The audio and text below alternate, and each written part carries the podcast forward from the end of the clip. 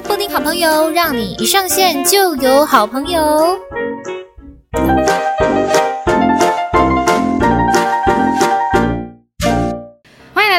有，让你一上线就有好朋友。大家好，大家好，我是你们的好朋友，我是布丁。好，来，今天布丁的好朋友是谁呢？哦，Oh my God，这个好朋友我真的是感动落泪。他可以来到我们这边来受访，这样。他是谁呢？他是一个非常漂亮又有气质的医生。我们之前其实有在工作上面的时候有访问过。那现在呢，他来到了布丁好朋友，一定要好好的来问他一下有关于他的专业。这是谁呢？他是耳鼻喉科最美丽的医师徐英杰医师，嗨，徐医师你好，Hello，布丁，各位听众朋友，大家好，我是呃台北慈济耳鼻喉科许英洁医师，嗨，徐医师，哎，你习惯大家叫你徐医师，还是习惯大家叫你什么？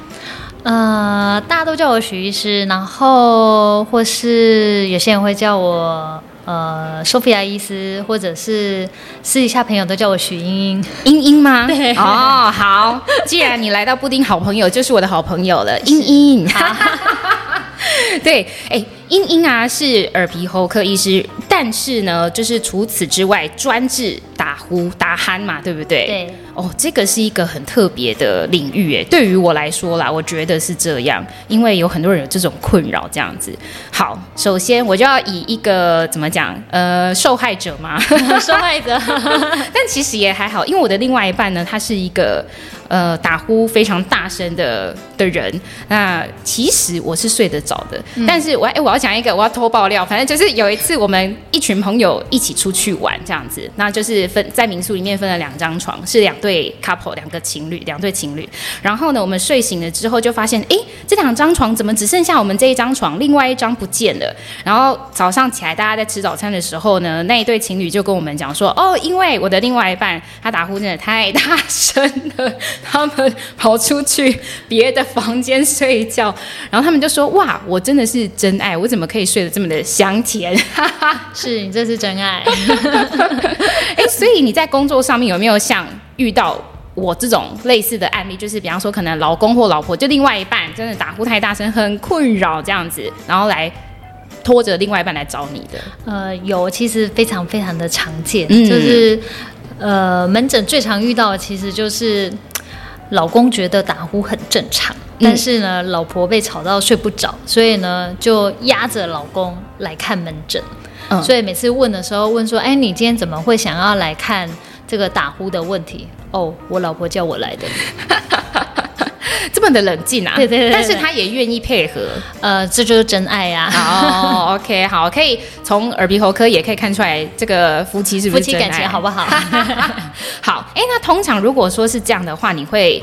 怎么样子来去询问他们的可能严重程度啊？嗯，都是透过另外一半嘛？因为自己不知道嘛，自己听不到。是是，嗯、所以呃，我们讲这个打呼，或是我们讲这个睡眠呼吸中止症啊，其实它影响的部分大概可以分两部分。嗯，一个就是我们刚刚提到的，因为这个声音影响你的伴侣，我对、哦、这个是影响别人，或者说像刚刚布丁提到，就是啊，一群朋友出去玩的时候太吵了。对对对对。那第二个部分其实。影响的是病人本身，嗯，哦，就是说，哎，他晚上的时候，有些病人他真的比较严重，他可能会跟你说，有时候半夜会一直起来，嗯，上厕所。或者是说半夜有时候会突然惊醒，觉得脖子好像被掐住的感觉。嗯，对。那另外一个就是说晚上睡不好，但是另外当然就是白天嘛，白天早上起来的时候，有时候说头痛啊、嗯、头晕啊。那当然更明显就是有一些白天精神很差的，他跟你说啊，我曾经有开长途的呃高速公路，开到一半快要睡着，这样。好危险啊！对对对对对对。嗯嗯嗯。哦，好，那等一下我们可以来详聊一下那个治疗的方式。是是是。嗯嗯哎，那这个英英，你平常，哎是，你会打呼吗？哈 哈 嗯，呃，好吧。当然，当然是会啊，尤其是像我本身自己有一点点过敏，所以呢，哦、我在鼻塞的时候，其实就会有一些打呼的声音。哎，其实打呼算人之常情吧？是是是，所以呃，我们说，我并不会跟病人说，哎，你只要此生有打呼过，你就一定要来看我。没有没有没有。所以我们第一个要知道的是说，什么样的状况下，你其实是应该要担心说，你有到呼吸中止，你应该要来看医生。嗯嗯嗯。哦，一个当然就是说。你呃一个礼拜内你有超过四天，或者说甚至你就是属于每天都会打呼很厉害的病人，那如果说你是偶尔哦，比如说我们刚刚讲感冒啊、鼻塞的时候，或者说啊最常见就是很累或喝完酒之后，这整个人很放松的时候，晚上突然开始打呼了，很偶尔，那这个其实你不用担心，因为这真的就是一个正常人哦，哎。刚刚讲到一个重点，就是喝完酒之后 非常容易会、欸。为什么喝完酒之后很容易鼻塞？哎，对呀、啊，我真的是很困扰这件事情。哎，就是当我喝完酒之后呢，其实你意识是清楚的，但是不知道为什么你人就开始鼻塞了。那在一开始想要睡觉的时候就很困扰。哎，这个是其来有道的吗？喝酒之后鼻塞，这我还是第一次听到。哦、真的假的？真的真的真的。哦、但是喝酒之后，确实，呃，整个人的肌肉会更为放松，所以打呼会特、嗯、特别的大声，会比原本更大声。或是本来没打呼的病人，可能呢，哎，因为喝完酒之后，哎，你发现，哎，他怎么突然有打呼的问题？嗯嗯嗯。哦，所以这个算是。怎么讲？突发状况，这不是一个常态啦。对，所以我们看的是说，你是不是每天都有这样子的问题，或是一个礼拜超过四天以上都有这样子的问题，才需要来去找英英。对，才需要来找我。哎，那有些人啊，就是像英英刚刚讲说，在半梦半醒之间哦，就是可能晚上会睡不好啊，然后也有可能会被自己的这个打呼声给惊醒。哎，真的有。有很多，哼，就是吓一跳，想说，哎，我刚刚打呼了，这样子，然后就醒来了，就然后就睡不好，这样子。那那像这样子，他白天啊也会感觉到比较疲惫啊，就像你刚刚讲的，可能开长途，然后开到已经要睡着了。那其实他也有睡觉，他也有休息呀、啊，还是这样子中断的休息是不不不足够的。对，因为我们其实在整个睡眠过程中，我们是有分成，就是说呃分成所谓的浅层睡眠跟这个深层睡眠。嗯，哦，那缺氧很厉害的病人，他大部分他的睡眠都是落在这个所谓的浅层睡眠。我们讲浅层睡眠，也就是说，诶，你其实旁边稍微有比较大的声响的时候，或是有人很用力推你的时候。你其实还是会醒来的。嗯，深层睡眠的时候，其实就诶要有真的有很大很大很大的刺激才会醒来。所以如果说诶病人他都是在浅层睡眠，那当他自己打呼的声音真的很大声的时候，其实他是真的会听到的。哦，对对对对对对，在刚开始要睡着的那一段叫浅层睡眠吗？呃，应该是说呃我们睡眠有分周期啦。哦，就是说我们会浅层睡眠、深层睡眠、浅层睡眠、深层睡眠这样。哦，是这样子。对对对对对对。所以，呃，如果说病人，呃，因为缺氧很厉害，都没有办法进入所谓的深层睡眠，其实他就是整个晚上都有睡觉，但是大部分都是浅层睡眠，所以他并没有办法得到足够的休息。嗯，也就是我们常常病人说，我都有睡啊，而且我睡时间很多哎、欸，我一躺上去就睡着了，嗯嗯，一觉到天亮，但是我早上起来累得不得了。这就是我们讲所谓的睡眠品质不好。嗯，好的，因为他整个睡觉过程中都没有办法进入所谓的所谓的深度睡眠这样子。嗯、对，哦，哎，睡觉睡眠品质这件事情非常重要，哎，是是，因为如果你睡一个不好的话，你整个白天就不要说白天了，连轮班的人，就是不管他在工作的时候精神不济，那他做的很多的决定都会是错误的。是是是。哦，哎，那睡觉其实有一个很大的关键。就是跟床啊、跟枕头有关系。这个时候呢，我们没有要夜配，对，只是呢，因为有真的非常多呃，怎么讲洗脑式的那种广告，会跟你讲说，哇，你选了一个好枕头哦，你的怎么样，这个脖子的什么幅度哦，有调整好的话，你就不会打呼了，然后可以让你得到真正的放松，让你进入到深层睡眠。这个是真的假的？还是？英英要告诉我们，不要被话术，不要被骗了。好，那其实刚刚布丁他提到的，就是说这个枕头，或者说我们讲的侧睡，嗯、也就是说所谓的睡姿治疗，哎，它对于改善打呼其实是是真的，但是要看你的严重程度。我、哦、就是说我们在侧睡，或者说我们睡比较高的枕头，把这个头稍微扬起来的时候，我们的呼吸道都会变得比较。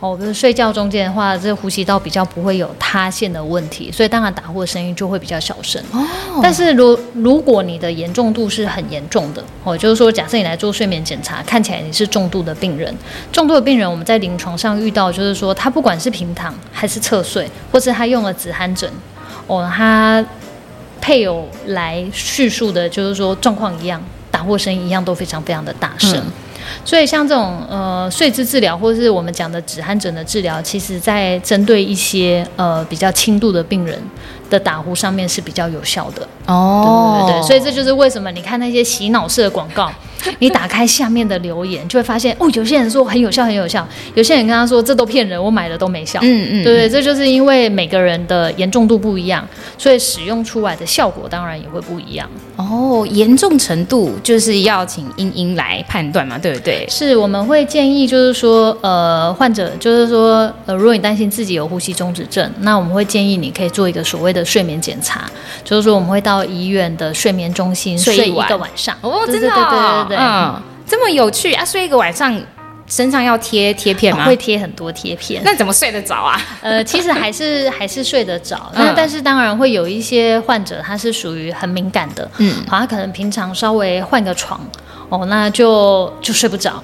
哦，那这些这么比较敏感、高敏感的病人，有时候我们可能就会建议说，看要不要改做所谓居家型的睡眠检查。嗯，也可以大致上知道一下病人的本身的严重程度，这样子。居家型的要怎么检查？你会给他一个仪器吗？嗯、对对对对，我们会有一个居家型的睡眠检查的仪器。那你就会变成说，环境就是换成是你平常睡觉的环境，就在你家自己睡这样子。嗯嗯嗯，对对对对嗯，只是说它的呃准确度来说，当然就没有这个在医院做的睡眠检查来的这么的精准。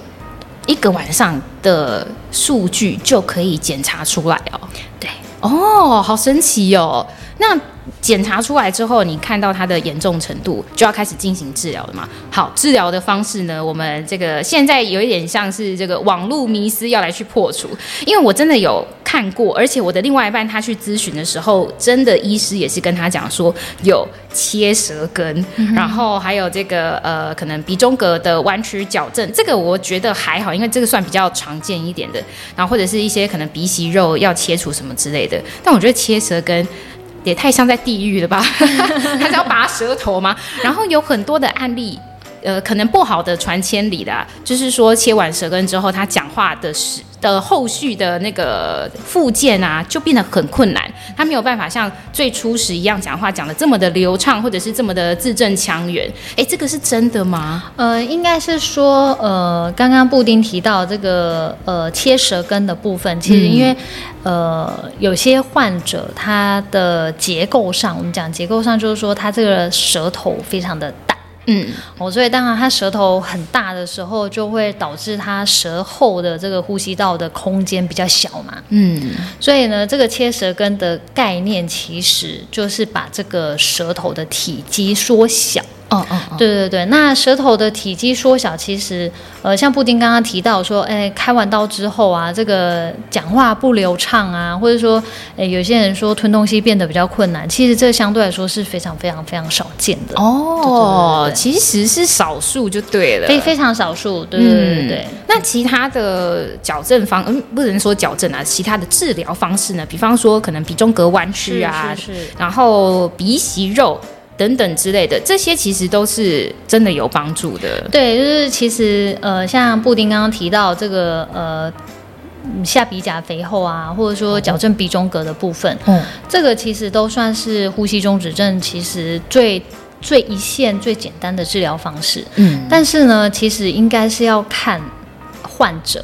就是说，每个病人都是一个不同的个体。有些病人非常非常适合做手术，有些病人其实做手术的效果没那么好哦。哦，所以如果说我们临床上看到这个哦，鼻子超窄，鼻中隔很弯，扁桃腺很。哦，两颗扁桃腺都揪在一起了，这个我就会很强烈的建议病人做手术，其实达到的效果是最好的。哦，那我们有看到有一些病人就是说，啊，他鼻子其实也蛮通的，扁桃腺非常非常的小，可他很胖。哦，他可能 BMI 算起来四十，这种病人做手术其实效果相对来说就会没这么好。嗯，好、哦，所以为什么大家在搜寻这个呼吸中止症治疗的时候会很疑惑？嗯，哦，就是说，哎，怎么第一个是治疗的方式这么多？哦，我上网 Google 一下，可能呃就有十种治疗方式，每一个都有人说很有效。也很多人都说没效，嗯，那我到底要哪一个？哦，所以其实还是要看本身结构上的评估来决定说什么样的方式对你来说是最好的。哦，还是要来去看。看许医师啊，来去找我们家莹莹，这这是叶配，啊，对，没错，这集整集的叶配贯穿全文。哦，了解，原来是这样，因为。像呃，我就说我另外一半他去他去问医生的时候，他就很强烈的跟他讲说，如果可以的话，他希望他可以去做那个鼻中隔弯曲的这个手术。嗯，可能他觉得他鼻子里面歪歪的吧，我也不晓得。只不过说他术后还是需要呃。保养的时间对不对？就可能没有办法那么快去上班。呃，鼻中隔的手术，呃，应该是这样说，就是说在治疗打呼这个部分啊，其实最简单的要降低打呼的声音，其实。能够用鼻子好好呼吸，打呼的声音就会降低。为什么？嗯、因为我们比赛的时候，嘴巴当然就会打开嘛。对，我们就用嘴巴呼吸。嗯，用嘴巴呼吸的时候，这个舌头就很容易会往后倒，所以舌头后的空间就会呼吸道就会变小，所以就很容易会有打呼的声音。哦，哦，所以像有些人他之前会说什么啊，我把嘴巴贴起来就。打呼声音就变小声了，这样睡得着？我是一个困惑。有有些有些人睡可以，有些人睡得着。对对对，所以如果说呃，像像布丁的呃伴侣呃，如果假设鼻中隔真的很明显有弯曲，导致他鼻长长期鼻塞，那确实这一类的病人做完鼻中隔矫正手术之后。打呼的声音预计会变小声，但没有保证说一定会到一辈子都没有这样。对，很难保证说会到完全没有声音这样子，嗯嗯嗯，因为有些人如果他本来就很严重，你只处理鼻子的部分，打呼的声音会变小，但还是有。有些打呼的声音啊，是那种。一开始可能它还有一点规律，你就还可以睡着，然后到最后它可能已经快要吸不到呼吸，就是吸不到那个空气，然后它就这样咣咣咣咣很大声这样子。是是是，这个应该很常见吧？对不对？对，所以呃，规律的打呼反而比较像是正常鼻息呼吸的声音。哦、那如果说像我示范一下，假设说病人是这样，然后呢突然很很大声。然后完全不服气，这种其实就是要强烈的怀疑说啊，这是有这是有缺氧。哦，对对对对对，所以不规律的打呼声音，其实相对来说，其实是要比较担心的哦。或是说，哎，伴侣有突然看，就是有观察过，说，哎，他睡到一半，本来很大声，突然完全都没有声音，就像没有呼吸一样。嗯，这这段没有呼吸，没有完全没有打鼾的声音的时候，其实就是缺氧的时候。他都没有呼吸到，他真的没呼吸，他是真的没有呼吸。对对对对对对对。老天爷啊，大家请好好爱护你的另外一半 哦。但是。那个什么，在睡觉的时候，你很难，你你也入睡了，你其实也很难观察到你的另外一半，一定是中间有突发状况，你才会意识到说啊。他有一些不一样的，是是是，没错，对对，对、哦、所以呃，有时候伴侣其实他不见得可以观察到这个睡觉中间真的缺氧的情形，嗯，对对，这个是有些有有些伴侣，比如说他们睡觉时间不同步哦，比如说呃，老公都很早就睡了，然后老婆比较晚睡，老婆进进房的时候才会发现说，哦，他真的有。不呼吸的时候，对对对对对，所以这个还要看夫妻共同进房的时间，才有办法观察到这些症状。嗯，了解。哎，那徐医师，我有一个问题想要问你，因为呢，搜寻了非常多打呼的一些治疗方式之后，你自然就会被大数据投放一些广告，是。然后我就被一个广告打到，我就很好奇，哦，这个东西试用要五千块哦，嗯，嗯，这个是一个，我看它，我看它是一个小小的仪器，然后那个仪器呢，它有好像有接了一个管子，要让你是可以接到嘴巴里面的，睡觉的时候使用。那它是什么样的一个原理呢？就是让你睡觉的时候，它会送氧气给你。就等于是说，哎，你呢接收到氧气之后，你就比较不会打呼了。这样好像是你可以正常呼吸，你就比较不会打呼。有这件事吗？呃，应该是说要借由这种我们讲的穿戴式的，其实市市面上应该呃就两种，嗯、一个就是我们讲的镇压哦，因为我们要知道这个呼吸中止症其实就是呼吸道关起来了嘛，所以我们戴的这个面罩会提供一个压力。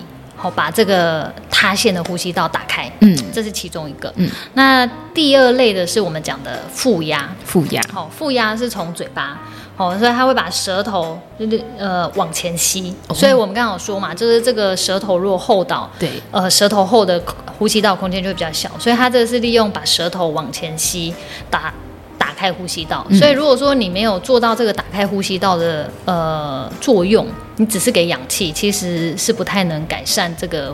呃，打呼的问的问题哦，是哦，好险，没有给他试用，因为试用，哎，试用也要五千块，对呀，老天爷啊，后来，嘎仔，耶，谢谢英英，哈哈，帮我省了五千块的。好，那接下来就是想要来问一下，因为刚刚有讲到治疗打呼的方式，就是很多都是要动到刀哦，都要动手术。那如果说不想要动手术的话，有没有什么样的方式是可以自己来帮助自己？缓解打呼这件事呢？好，那就是说，我们刚刚前面有提到嘛，这个所谓的呃睡姿治疗，对，哦，所以像侧睡，嗯，哦，就是侧睡其实也可以达到改善打呼的声音，会让打呼的声音变比较小声。嗯，那第二个的话就是说啊，大家一辈子的功课就是这个体重的控制。对，哦，所以胖胖的人比较会打呼吗？是我们其实呃胖的人比较容易打呼，但。嗯瘦的人也有可能会打呼，嗯，哦，所以如果说，呃，你身边的伴侣，其实他你发现说，哦，他以前不打呼，但是他这几年因为 COVID 都不能运动，所以体重变多了，打呼声音突然变大声了，都是 COVID 的错，对，你就知道了，就是说这个降低体重，控制体重，嗯，哦，其实可以改善打呼，嗯，我们一般啦、啊，如果你降低体重的百分之十。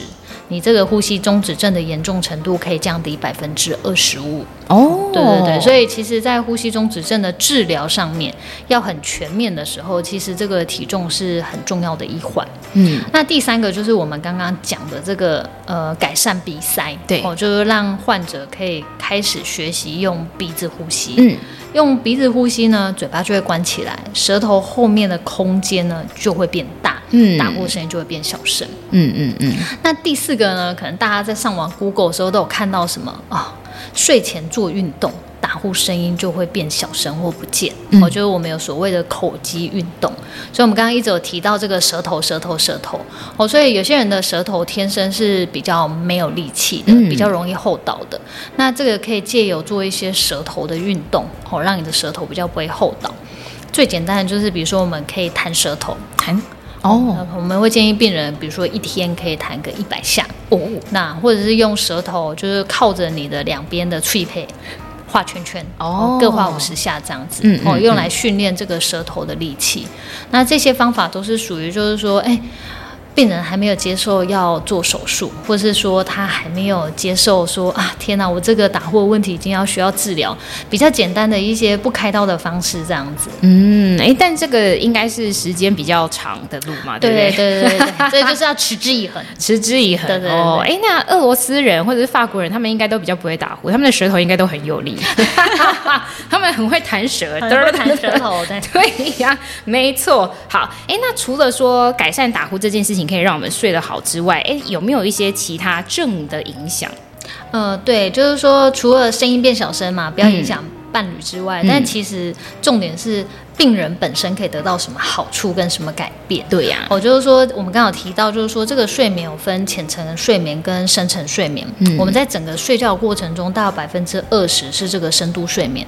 那为什么我们一直强调这所谓的深度睡眠？因为这个深度睡眠是我们这个大脑在处理我们白天的讯息跟记忆的时候，嗯，所以这个深度睡眠对于我们这个短期、长期的记忆，还有这个白天的学习的效果是很重要的。哦，所以睡不好的时候，你这个深层睡眠不够的时候，你当然就会觉得，哎，怎么白天的事都记不起来，或是觉得记忆力变差，嗯，哦，所以呃，治疗打呼这件事情呢，其实是一个双赢的局面啊。老婆开心了，女朋友开心了，自己工作能力表现也会变好，嗯、哦，专注力会变得比较集中一点点，哦，精神也变好。对对对，对，那像其实呼吸中止症大概在这呃五到十年才开始，大家觉得说啊，原来打呼是个病。嗯，以前大家都觉得啊，打呼就是睡得很棒啊，你要好好休息才打得那么大声，好不好？好好笑。对对对，但是其实大家。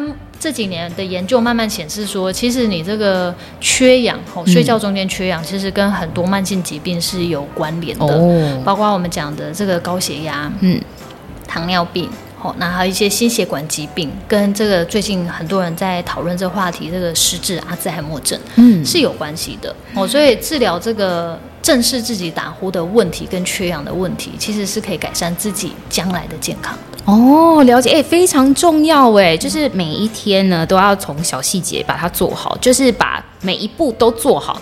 每一天晚上的觉都给他睡好，你之后就会很健康。是啊，是啊，睡眠其实非常的重要，不只是呼吸中止症，其实临呃临床上或在这个社会上，也有很多病人是不是呼吸中止症，那他有所谓的睡眠障碍，也就是说或者是失眠啊，嗯、或者是因为焦虑，所以呃他睡眠时间很短。嗯，哦，但是各位听众要记得，就是说，其实我们人的一辈子有三分之一。都是在睡觉的时候，所以你就知道这睡觉时间到底有多重要的。嗯，睡得好，其实对于整体的健康是有非常多的正面的帮助。哦，你这三分之一睡得好，接下来的三分之二你要不好也很难，啊，都可以成为人生胜利组了。真的好，要财富自由也可以先从睡得好开始，开始许愿。好，哎，那许医师啊，就我们家的茵茵哦，好，除了治疗打呼之外，我看啊，我爬文，哎，你还可以治走音哦，这是一个什么样的方式啊？就是其实我们耳鼻喉科有分成，嗯、如果你把它分成很多个项目，就会有哎，有些医生专门看耳朵，嗯，有些医生看鼻科，有些医生看喉科。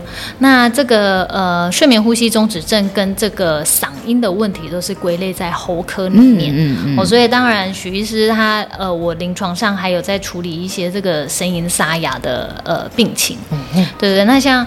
呃，像布丁这样子哦，常常要讲话的哦，那录 podcast 的，这个其实就是一个比较容易会有声音问题的职业。哦，真的，哎，我很困扰，因为呀，老实说，我到现在啊，就是是没有确诊的，可是我觉得我应该有确诊过，只不过病毒量不够让我得到两条线。是，就是我，就是我，我已经觉得我各种症状都很像了，但是我在验的时候，就是还还是不是两条线这样子。那我在今年的年初的时候，就是生了一场大病。那那一场大病就让我的嗓子啊，我觉得我是整个倒嗓，我必须要用丹田的力气讲话才可以有正常的声音。那这那一段时间我真的很痛苦，比方说我要过音，我要出去访问，或者是呃那个时候拍摄又很多，我在录音的时候我是自己没有办法控制的闭嘴，我好难过，我以为我这辈子就要这样嘞。请问一下，我我们家英英要怎么样子可以保护我的喉咙呢？是是是，对，所以呃，我们病人第一个常问是，他大概。在声音多久没有好，嗯、就就要看一下医生检查一下下。一般来说，我们大概是建议两到三周。如果你的声音完全都没有改善，还是非常的哑，你就应该要做一个内视镜的检查，检查一下你的声带到底出了什么问题，嗯、是发炎啊、水肿啊、长茧啊，或是有一些老烟枪，可能是长不好的东西，癌吗？啊，对，有我们也有可能临床上其实还是会遇到一些我们讲的呃喉癌或是声带的白斑，嗯，哦，这些都是比较偏不好的变化这样子。对，那呃刚刚布丁有提到这这个所谓声音的保养，嗯，我们这个声带啊，就是其实就是我们身体的其中一个器官。哦，那你说呃运动员对他来说最重要是什么？休息嘛，嗯，哦，他这个使用过后要休息。所以这个声带最重要的就是你要给它足够的休息时间。哦、你千万不要说，呃，你现在声带发炎了，声音很不好，硬讲，好，一直操它，操它，操它，都不给它休息，它真的就很容易。呃，声带上会出一些状况，有时候、嗯、呃发炎过后很容易硬讲话，有时候可能会出现一些息肉。对对对，所以我们常见的就是，哎，感冒的时候声音不好，但是硬硬讲话了，但是后来感冒症状都好了，但是声音还没有好，嗯，才来看医生，就发现啊，声带上面有长了小小的息肉，所以声音才都不好。哦，我们的声带是跟听力一样受损，没有办法复原的吗？呃，应该是说看它受到的伤害的程度。哦，因为我们大家各位听众可能都有过经验，就是说，哎，有时候感冒的时候突然就完全没有声音了。对对对对对。对，但是这个完全没有声音的，通常就是经过一段时间休息，可能一两个礼拜声音就回来了。嗯，这就是我们讲的，就是一些急性的变化。哦，但是如果说你声音上的变化，比如说已经啊、呃、一两年好，或者说超过半年都没有改善，那就表示你的这个变化变成是一个比较慢性的变化。嗯，这种状况常常呃只靠休息可能是没有办法让声音完全回来的。哦，那怎么办？打针？呃，对，就是说在针对一些比较小的变化，比如说我们最常见的就是声带长茧，嗯，声带息肉，哦，或者说一些呃声带水肿的状况，我们是可以借由在门诊在声带上面打一点点类固醇，嗯，达到治疗的效果。哦，所以唱歌走音也是靠打针给他打出来的吗？打到他 pitch 可以准这样子，应该说打到他声带状况比较好，就是说我们会走音啊，嗯、或是破音，嗯嗯，嗯，一个一个当然是跟技巧。哦，那另外一个当然就是跟这个声带的状况品质不好有关系。嗯，哦，哎，刚刚许医师有讲到这个技巧，发声的技巧嘛，对不对？因为其实我小时候呢是合唱团，是，所以 我知道怎么样用丹田来发出声音，跟怎么样是用就是直接单纯用喉咙。对对对对对，所以当我在我那个时候，我觉得我疑似确诊，但呃还是要。用比较好听的声音来录制呃所有的节目的时候，我都是用应用丹田来讲话，但是一。一旦我回到我平常讲话的方式的时候，我就是会很容易闭塞。对，而且可能讲久了喉咙会很不舒服，开始喉咙痛啊，脖子痛啊，很紧刺刺的。对对对对，嗯嗯嗯，这都是蛮常见。就是说，其实我们呃声音闭塞啊，或是呃讲话讲久持续喉咙痛，这都是身体给你的一个警讯，跟你说、嗯、我很累了，让我休息。对对对对。哦，哎，所以基本上其实你睡眠睡得好，你就是睡。足八个小时，你整个人也有休息到，哎，你的声带也休息到了，啊、真的哈、啊，真的，因为睡觉都不会讲话，哦，对不对？对哦，没错没错，所以我们今天这一集就是要告诉大家，OK，晚安啊，大家 现在可以 睡觉了。好，哎，英英，你还有没有什么话想要来对我们的听众说呢？呃，今天很谢谢布丁邀请我来录这集 podcast 的这样子，嗯、那可以让大家对于这个呼吸中止症有更多的了解。嗯，那如果说，哎，你身边真的也有人有这个呼吸中止症，或是打呼太大声影响感情的问题 可以来找我，但感情问题不能找许医师，打呼的问题可以。对对对对，好的，没问题。好，许医师，你要不要再跟大家讲一下你在哪里服务呢？呃，我在台北慈济医院。嗯，好，那我会在资讯栏上面呢放上我们许医师的粉砖跟 IG 他的联络方式，请到慈济医院挂他的号就好了，不能敲他说要挂他的号。好，那。我们今天布丁好朋友再次感谢英英的到来，我们就下次见了，谢谢大家，好，拜拜。